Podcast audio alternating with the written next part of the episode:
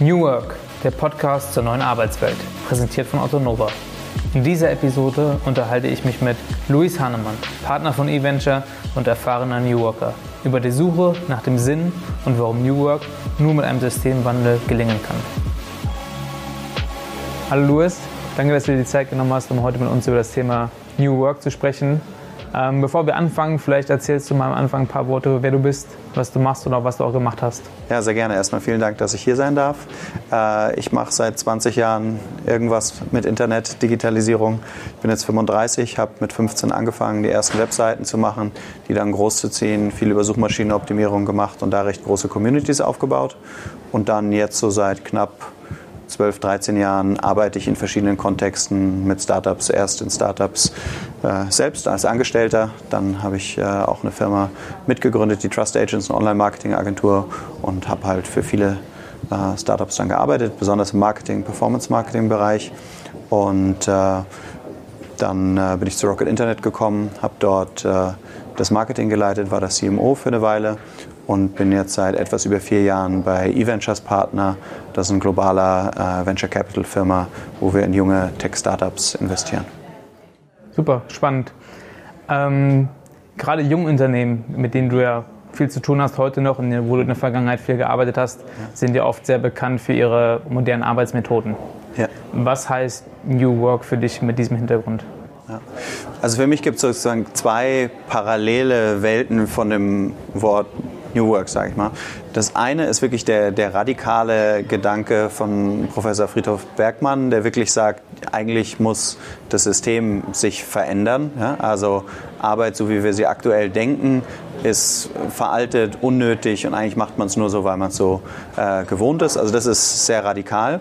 Und dann der andere Teil ist im Endeffekt wirklich einfach die Arbeit stückchenweise ein bisschen besser machen. Ne? Mal ein bisschen Homeoffice erlauben, hier mal ein bisschen mehr Mitarbeiterpartizipation. Äh, und für mich selbst, ich sage mal so, dass ich es richtig gehört habe, so richtig bewusst war, erst vor zwei Jahren, 2017, auf so einer Konferenz von Xing, wo dann auch der Professor Friedhof Bergmann da war und berichtet hat, wie er die, eigentlich seit den 70er Jahren ähm, damit arbeitet. Und danach habe ich dann halt auch sehr viel darüber gelesen, mich sozusagen sehr viel reinge, reingedacht. Und dass Startups so anders arbeiten, war mir vorher gar nicht so bewusst, weil ich ja eigentlich immer nur mit Startups gearbeitet habe und erst sozusagen ja, durch die Agenturarbeit mit Konzernen oder anderen ist mir bewusst geworden, wie eigentlich normales äh, Arbeiten ist und auch wie absurd es manchmal ist, sozusagen mit Hierarchieleveln oder dass da nicht der Beste was macht, sondern der, der halt irgendwie am längsten dabei ist oder solche Geschichten kommen wir auf das Thema dann gerade etablierte Großunternehmen und Startups im Vergleich zu. Ähm, große Konzerne machen ja heutzutage auch schon viel im Bereich New Work. Sie haben flexible Arbeitszeiten, ähm, man kann Homeoffice machen, sie haben vielleicht auch einen eigenen Accelerator. Mhm. Trotzdem hatten sie damit bisher eigentlich nicht so viel Erfolg. Ähm, woran liegt das, glaubst du? Mhm. Ich glaube, die Beharrungskräfte sind einfach enorm. Ne? Und nur weil jetzt irgendwie äh, Dieter Zetsche sich irgendwie Turnschuhe anzieht so, und mal zu einer Startup-Konferenz geht, heißt es halt nicht, dass sich wirklich was verändert hat. Ne? Und äh, ich glaube, die, die Menschen, die Mitarbeiter haben sehr gutes Gespür dafür, was ist eigentlich nur so ein bisschen PR und ein bisschen einfach nur, äh, wir wollen moderner wirken und wo meinen das die Unternehmenslenker ernst, wo wollen sie wirklich mehr Partizipation, wo wollen sie wirklich enablen, wo wollen sie auch Macht abgeben und sozusagen an die Mitarbeiter geben. Ne? Weil am Ende die Freiheit des Mitarbeiters heißt natürlich auch, dass die Führungskraft Macht abgibt und Kontrolle verliert. Und ich glaube, da haben viele Führungskräfte durchaus Angst davor. Ne? Die, die bekennen sich vielleicht dazu, ja, New Work, super Sache, agiles Arbeiten, ganz toll, aber bitte reporte mir trotzdem jeden Freitag genau, was du gemacht hast und ich gehe dann noch mal ein bisschen ins Micromanagement. Glaubst du denn, Konzerne sollten auch so modern arbeiten, um erfolgreich zu sein, oder glaubst du einfach, dass es einfach zu Konzernen gar nicht passt? Ja, also ich glaube, Konzerne können nicht eins zu eins äh, das übernehmen, was Startups machen. Das, also ich glaube, sie können es nicht und zweitens halte ich es auch nicht für sinnvoll, weil ein Konzern hat ja irgendwas richtig gemacht, sonst wäre er nicht so groß. Und die meisten Konzerne, über die wir reden, sind ja auch in gewisser Weise äh, erfolgreich, sind profitabel, sind groß, sind irgendwie Weltmarktführer oder sowas. Ähm, und ab einer gewissen Größe kann man halt auch nicht so arbeiten wie ein, wie ein Startup. Das aus meiner Sicht können Konzerne viel lernen von Startups, sich Inspiration holen, aber jede Firma muss für sich dann eigentlich gucken, was kann ich übernehmen und was nicht. Mhm. Was konkret, glaubst du, könnten Sie am ehesten noch lernen, was Sie auch wirklich integrieren können, ja. was Sie auch glaubhaft wirklich integrieren ja. können? Ich glaube, es ist wirklich diese ähm, Abschaffen von Hierarchieebenen und wirklich Mitarbeiter-Empowerment. Ne? Wirklich zu sagen, ähm, ich, ich vertraue mit meinen Mitarbeitern mehr und als Führungskraft oder als CEO gebe ich eher die grobe Richtung vor. So, das muss jeder wissen. Ne? Sozusagen, das ist die grobe Richtung, das ist die Geschichte, dafür steht meine Brand, meine Firma. Und dann können die Mitarbeiter sich eigentlich mehr selbst organisieren. Und, und für mich ein sehr gutes Beispiel aus der klassischen Industrie ist DM, wo der Götz Werner halt gesagt hat, okay, ähm, bitte in Zukunft, wenn Führungskräfte zu mir kommen oder Mitarbeiter, dann sollen die gleich mit einer Lösung kommen. Ne? Die sollen nicht immer zu mir kommen und sagen, ah, ich habe hier A, B, C und D und du bitte lieber Chef entscheide, sondern der hat die immer wieder zurückgeschickt und gesagt, bitte kümmert euch selbst drum und wenn es wirklich nicht geht, ich bin da. Ja? So, und der MS gibt es auch schon sehr lange und ist auch ein Konzern von der Größe. Und es gibt da ein paar Positivbeispiele, wo ich denke, das äh, kann ganz gut funktionieren. Wenn es darum geht, den Mitarbeitern mehr Verantwortung zu geben, da spielt ja das Thema Purpose oder Sinnhaftigkeit ja auch sehr viel mit rein. Das ist über die letzten Jahre gefühlt ein viel mehr größeres Thema geworden. Woran glaubst du, liegt es, dass es heute so für Mitarbeiter so ein wichtiger Punkt ist, aber vor 10, 20 Jahren vielleicht weniger? Mhm. Also ich glaube, es hat verschiedene Gründe. Aus meiner Sicht der erste und wichtigste Grund ist, wir sind so als Gesellschaft, zumindest der Großteil, an einem Punkt angekommen, wo wir uns nicht darüber Sorgen machen, haben wir genug Geld für die Miete, haben wir irgendwie genug Geld zum Essen sozusagen. Das heißt, diese Grundbedürfnisse sind einfach so schon mal sozusagen wie äh, vorweggenommen, die haben wir. Und dann ist natürlich der nächste Schritt irgendwie so in der Maslow-Pyramide Sinnhaftigkeit, Purpose, was häufig vorher eher im Privatleben ausgelebt worden ist, geht halt jetzt mit rein in die, in die Arbeit. Und ich erlebe es viel von der jüngeren Generation, aber ich erlebe es eigentlich auch bei den Älteren. Ne? Also, weil wenn man jetzt fragen würde, ja, sind es jetzt nur die Millennials, die irgendwie Sinnhaftigkeit wollen? Nein, auch ein 40-, 50-Jähriger arbeitet lieber in einem Unternehmen, was irgendwie äh, sinnstiftend sein kann. Ne? Und das ist nicht für jeden gleich, aber das, also ich stimme dem zu im Sinne, ich erlebe das auch. Ich für mich selbst sehe es auch so. Ich arbeite gerne an Sachen, die irgendwie einen Impact haben, die irgendwie Sinn haben, die was äh, Positives bewirken. Und wir haben äh, in ein Startup investiert, was hilft dabei, Lebensmittel zu retten. Und da merkt man, es ist so viel einfacher für die, richtig gutes Personal zu bekommen. Ne? Und das ist schon äh, für mich wirklich, wenn man es schafft, einen Purpose in seine Firma rein zu integrieren, hat man extrem viele Vorteile. Ne? Nicht nur auf der PR-Seite, sondern auch wirklich die besten Mitarbeiter zu bekommen. Lass uns mal kurz einen äh, Richtungswechsel machen, auch wieder auf deine Erfahrungen bei, bei E-Ventures bezogen. Ja. Ähm, Ihr habt ja auch einige Investments im asiatischen Raum. Ja. Ähm, mich würde mal interessieren, ob du da irgendwelche Unterschiede feststellst vom New Work, wie es vielleicht hier gelebt wird und wie es dort gelebt wird. Weil gerade auch ähm, aus meiner eigenen Erfahrung in Asien habe ich immer gesehen, dass dort Hierarchien einfach nochmal sehr viel mehr integriert sind, vielleicht als es bei uns noch der Fall ist. Kannst du da irgendwas zu ja. erzählen? Also ich bin kein Experte, aber den Eindruck habe ich auch. Ne? Und ich habe es an so einem äh, einfachen Beispiel erlebt, wo eine Firma in, in China hat versucht, sozusagen die Räumlichkeiten zu verändern, ne? so ein bisschen moderner, offener. Und eine der Sachen ist dann die, dass jetzt die Chefs sozusagen auch mit den anderen äh, mitsitzen, ne? was in Deutschland jetzt schon häufiger der Fall ist, aber dort war es schon noch ein echter Kulturbruch. Ne? Und in einigen asiatischen Ländern gibt es diese Situation, wo du sagst, ich habe einen Tisch, einen Schreibtisch und dann stehen da noch zwei andere Stühle. Damit signalisierst du, du bist Führungskraft, weil jemand anders kommt zu dir, kann sich zu dir setzen, sozusagen so. Und als denen das weggenommen worden ist, sei jetzt mal vereinfacht gesagt, war das schon was, was erstmal ein großer Kulturbruch und Veränderung war. Also aus europäischer Sicht kann man sagen, sie sind da noch nicht so weit, aber das klingt natürlich ein bisschen wertend. Man weiß ja nicht, was am Ende jetzt das äh, Richtige ist. Aber auch dort merke ich sozusagen, dass die, die Hierarchiestufen weniger werden. Die beschäftigen sich damit äh, auch wie wir. Ne? Das ist nur eine andere Ausgangsbasis. Ja? Und dieser vielleicht diese, gerade in China, dieser Druck, dieser Erfolgsdruck ist, und dieser Erfolgshunger ist, glaube ich, nochmal äh, deutlich größer als hier. Ja, dementsprechend dieses Work-Life-Balance-Thema habe ich da weniger erlebt wie in Europa. Gibt es denn auch vielleicht mal positive Beispiele aus der Arbeitswelt dort, wo du sagst, da könnten wir eigentlich als Deutsche oder Europäer irgendwas mitnehmen? Also ich glaube, wenn man jetzt so aus New Work-Sicht sich so die Länder anschaut, ist es so, so gefühlt häufig so, dass Skandinavien da schon häufig einen Ticken weiter ist, was sowohl die Offenheit, die Flexibilität, weniger Hierarchien, aber auch der, das Verhältnis zwischen Arbeit und Privatleben. Äh, also dort ist es viel üblicher für, für, für Männer, wenn sie Väter werden, sozusagen mehr Elternzeit zu nehmen. Äh, die Arbeit ist integriert ins Leben, aber es ist nicht nur Arbeit. Also da sehe ich sehr, sehr viele positive ähm, Ansätze. In den USA erlebe ich, dass die zwar weniger vielleicht so auf wie sowas wie Elternzeit ist, aber noch mehr eigentlich zählt das Ergebnis. Ne? Ob du jetzt im Büro sitzt oder nicht, solange du die Zahlen ablieferst, kannst du machen, was du willst. Ne? So das finde ich dort äh, zum Beispiel sehr also gefällt mir, ne, dass es darum geht, das ist das Ziel, das gibt auch die Führungsmannschaft vor. Wie das dann erreicht wird, können die Mitarbeiter am Ende eigentlich selbst entscheiden. Lass uns vielleicht mal ein bisschen auf deine eigene Arbeitsweise mhm. heute eingehen. Ähm, du hast ja, ähm, würde ich jetzt mal vermuten, als VC nicht unbedingt so einen geregelten Tagesablauf, sondern bist relativ frei darin, wie du deinen Tag gestaltest. Ähm, welche vielleicht moderne Arbeitskonzepte hast du denn vielleicht schon selbst schon ausprobiert oder auch in deinen alltäglichen ja. Äh, Alltag integriert? Mhm. Also ich, ich gebe dir recht, wir haben relativ viele Freiheiten, aber wir haben auch Strukturelemente. Ne? So, so eins der klassischen Sachen ist, montags treffen wir uns immer im Partnermeeting. Das heißt, alle, die wir sonst immer durch die Welt schwirren und nach den besten Startups suchen und mit unseren Portfoliofirmen sprechen, kommen alle in unser Büro in Berlin. Wir treffen uns, sprechen dort gemeinsam über äh, den Dealflow, die Firmen, in die wir möglicherweise investieren werden und gleichzeitig sprechen wir auch über die Portfoliofirmen. Und das ist für mich schon ein Teil von New Work, weil es zeigt, Remote-Arbeit ist möglich. Ähm, es zeigt aber auch, es braucht den Moment des Zusammenkommens, wo wir wirklich äh, uns in die Augen gucken können und uns quasi aufeinander äh, abstimmen können. Ne?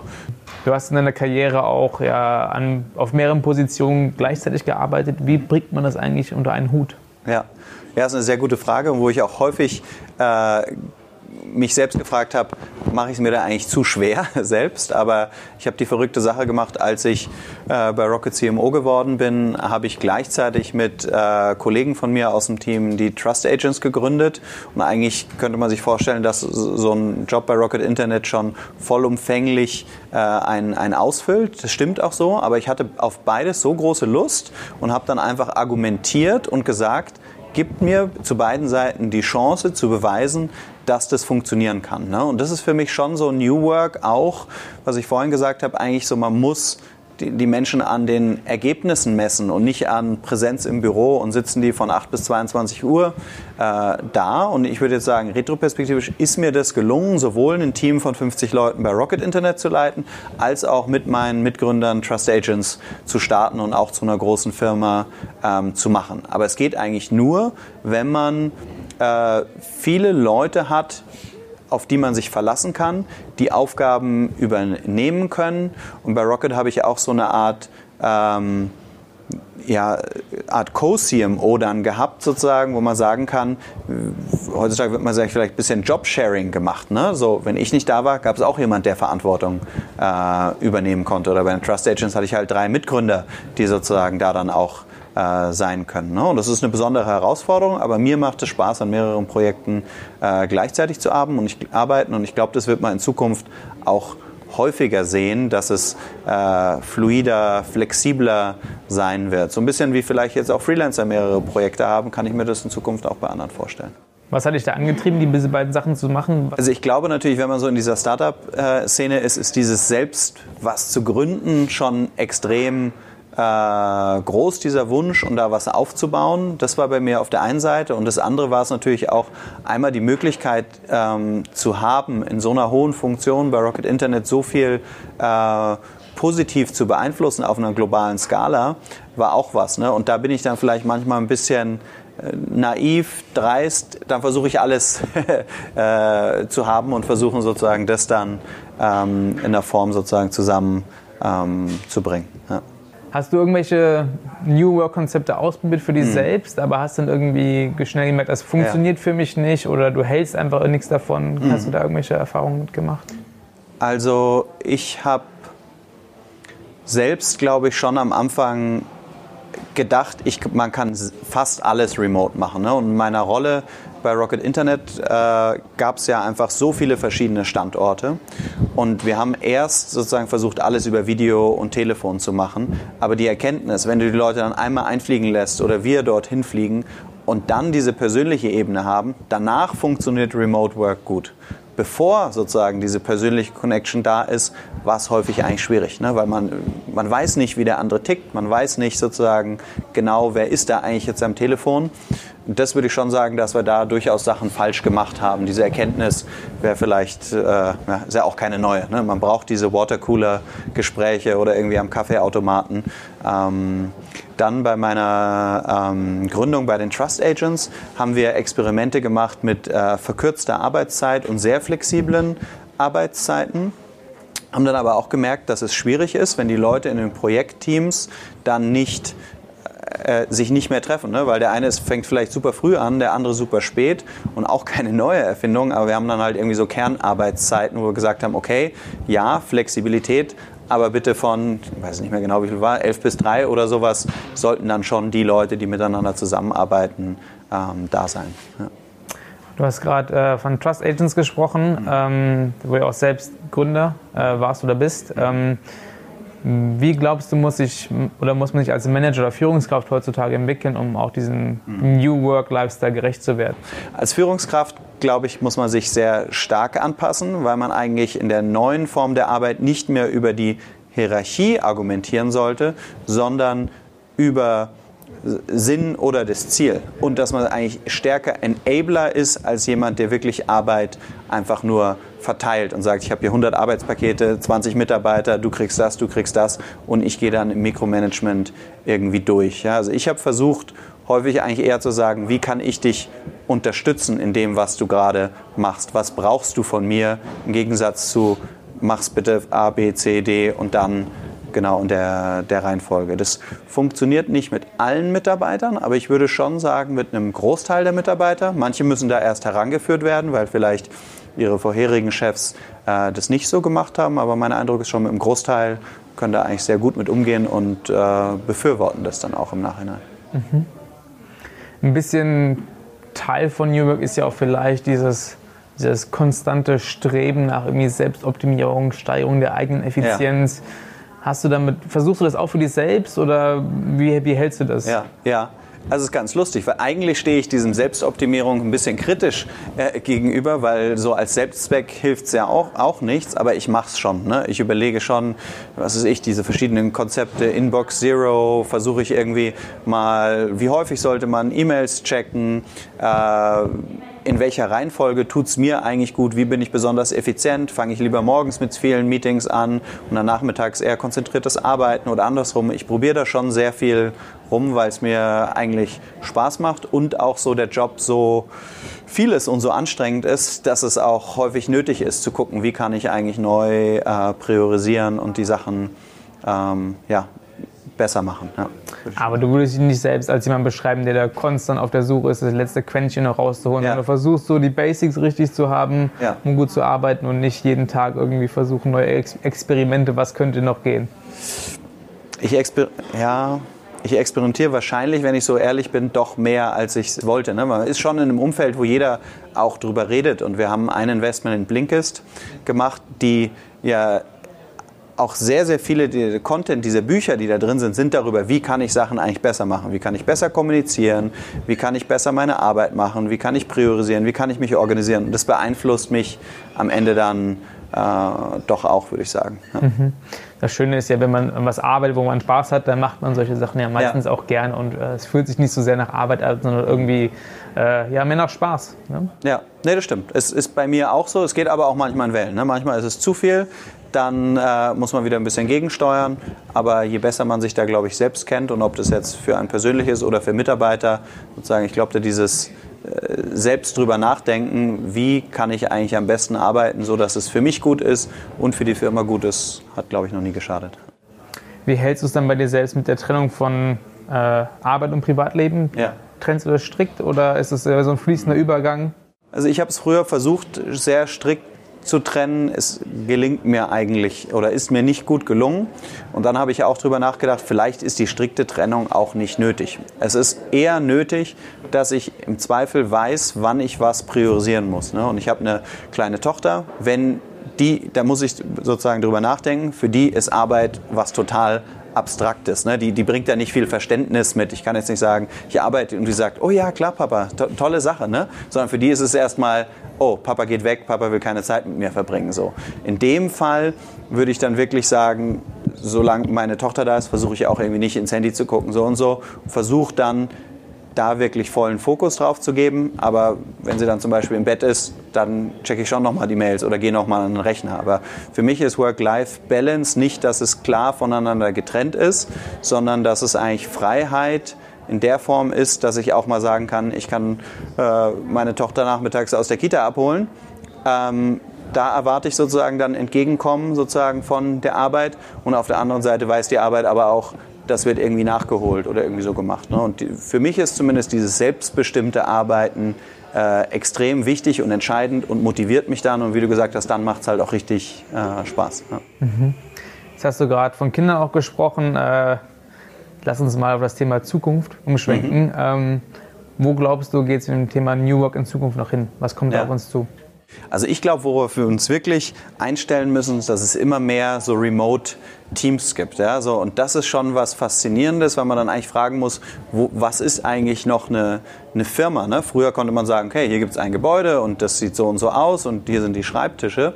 Aber wir erleben jetzt immer mehr Firmen, wo die sagen, ja, wir sitzen in Finnland. So, haben wir letztens eine gesehen und dann so, wo genau? Ja, so bei Helsinki. Was heißt das? Wo? Naja, ich sitze da, der sitzt da. Unsere Entwickler sitzen in Osteuropa. Wir haben irgendwie äh, zwei Vertriebler in den USA und noch irgendjemand in Australien. So.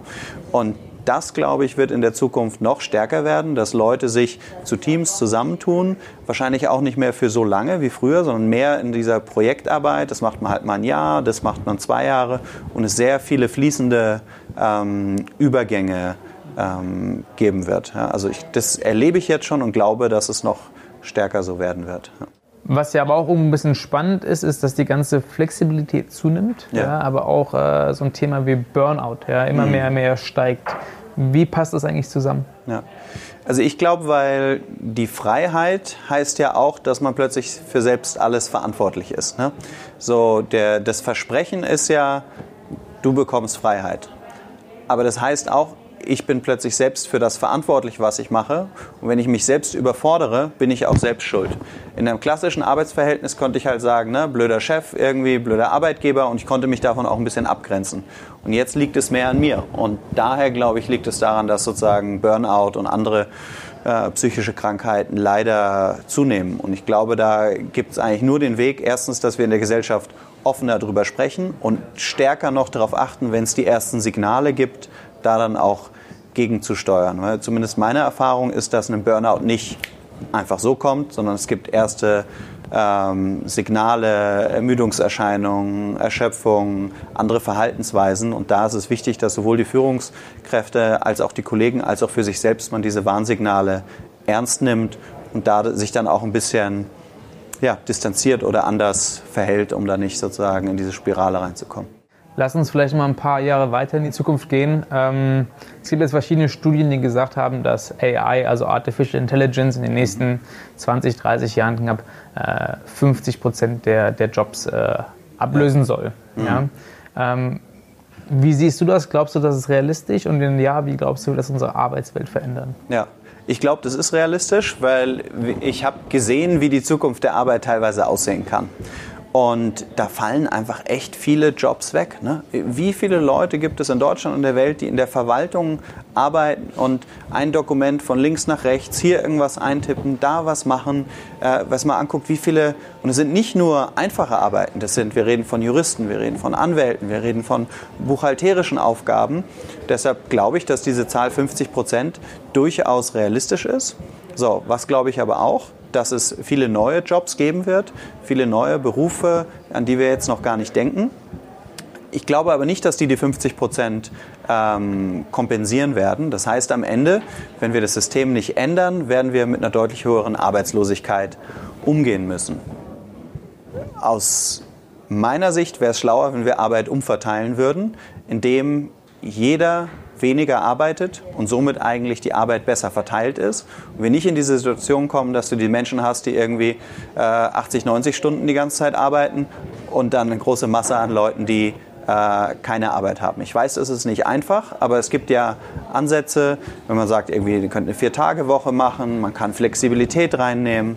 Ich glaube, es ist auch eine richtig große Chance, weil eigentlich ist ja Arbeit zum Selbstzweck nicht nötig. Ne? Eigentlich arbeitet man, damit man irgendwie äh, leben kann. Es gibt natürlich auch diesen Sinnaspekt, aber ich glaube, den kann man auch in, in kürzerer Arbeitszeit erreichen. Deshalb ich sehe es eigentlich als eine tolle Chance, die wir als Gesellschaft aber nutzen müssen. Bist du dann ein Fan von der Idee Universal Basic Income oder ja. siehst du das eher kritisch? Ja.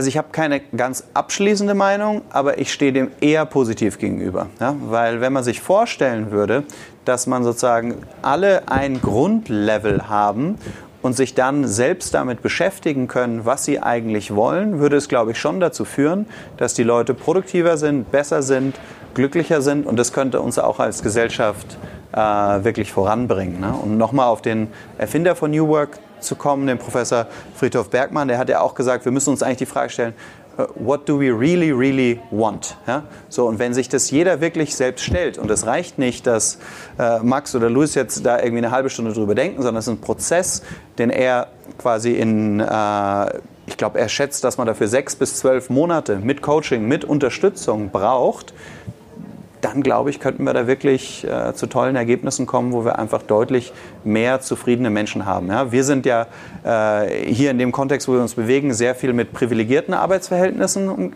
zu tun, aber sehr viele Menschen leiden ja auch äh, unter ihrer Arbeit, werden dadurch kaputt, krank und sowas. Und ich glaube, das muss eigentlich nicht sein. Mhm. Was glaubst du, muss denn passieren, damit äh, sich Leute mehr, mehr mit diesem Thema auseinandersetzen? Ja, es muss wahrscheinlich greifbar für die sein, ne? weil selbst jetzt hier in dem Gespräch merkt man, es ist manchmal noch nicht so richtig greifbar. Und gerade Leute, die vielleicht jetzt nicht einen akademischen Hintergrund haben, sozusagen, aber auch die fragen ja, okay, klingt alles super, New Work und so, aber was bedeutet das äh, für mich? Ne? Und ich habe ein Beispiel in einem äh, Callcenter erlebt, ähm, wo es äh, so ein Teil von so einem Konzern, wo es so einen Kulturwandel gab, Transformation, New, New Work. Und dann haben die gesagt, was könnte das fürs Callcenter bedeuten? Und bei denen gab es halt vorher irgendwie eine Morgensschicht, eine, äh, wie heißt das andere? Irgendwie Mittagsschicht und, und, und Abendschicht. Und ähm, es gab aber Leute, die, die hätten eigentlich gern, immer gern in der Abendschicht gearbeitet. Aber es sollte gerecht zugehen, also mussten alle mal morgens machen, alle mittags, alle abends. Ne? Und die Chefs haben da irgendwie äh, Stunden reingesteckt, um diese Dienstpläne zu machen. Was haben die gemacht? Die haben gesagt, okay, jetzt vertrauen wir mal unseren Mitarbeitern, denken im Konzept von New Work und jetzt machen die Mitarbeiter selbst ihre Pläne. Gesundheitsraten sind besser geworden, die Leute sind zufriedener, produktiver, Loyalität höher, Kündigungsrate niedriger und keinen Euro mehr musste man investieren. Ne? Also es ist so eine Win-Win-Situation. Also da reden, müssen wir nicht von AI reden. Man kann auch wirklich von einfachen Tätigkeiten, glaube ich, echt viel profitieren, wenn man da neu rangeht und das neu denkt. Okay. Letzte abschließende, vielleicht auch etwas provokative Frage. Ähm, wenn wir jetzt mal zwei vielleicht große, aber doch sehr unterschiedliche Unternehmen uns anschauen, mhm. wie zum Beispiel ein groß gewordenes Startup wie Zalando mhm. und einen sehr etablierten DAX-Konzern wie zum Beispiel die Deutsche Telekom. Mhm. Ähm, glaubst du, diese beiden Unternehmen werden sich in 20 Jahren noch in der, ihrer Arbeitsweise wesentlich voneinander unterscheiden? Und wenn ja, ist es aufgrund einer Leistung von einer Firma wie Zalando oder aufgrund dem Versagen von einer Firma wie der Deutschen Telekom? Ja, das ist eine sehr, sehr spannende Frage, muss ich sagen. Also ich glaube, also Zalando habe ich ja so ein bisschen äh, mitverfolgen dürfen. Und man hat schon gemerkt, dass die auch mit der Größe gewisserweise langsamer und konzerniger werden. Aber weil die immer noch ein sehr motivierendes und gutes Gründerteam haben und sehr viele gute Leute, erlebt man schon, dass die nicht annähernd so sind wie ein Konzern. Ne? Und ich glaube, bei der Telekom ist es schon schwierig. Ne? Die haben halt Leute übernommen, die früher eine Art Beamtenstatus hatten. Ne? Das ist eine ganz andere Umgehensweise. Und ich glaube, die Telekom wird sich wandeln müssen. Sie haben natürlich einen großen Vorteil, dass äh, sie ein Netz haben und wenn ich ein Netzbetreiber bin, muss ich nicht alles richtig machen, weil sozusagen der Kunde ist darauf angewiesen auf so einen äh, Netzstatus zu haben. Deshalb denke ich auch noch in, was war, 20 Jahren oder sowas, wird es beide Firmen geben. Aber ich kann mir gut vorstellen, dass Zalando dann äh, deutlich größer ist. Ja. Okay. Also in Summe heißt das, äh, ja, sie werden wahrscheinlich noch anders sein, aber im Endeffekt hängt alles an den Menschen ja. selbst ab und der genau. Mensch ist sein eigenes Glückesschmied, was ja auch äh, 20 Jahre in die Zukunft gesehen wahrscheinlich noch eine ja. beruhigende Nachricht ist. Gehe ich von aus.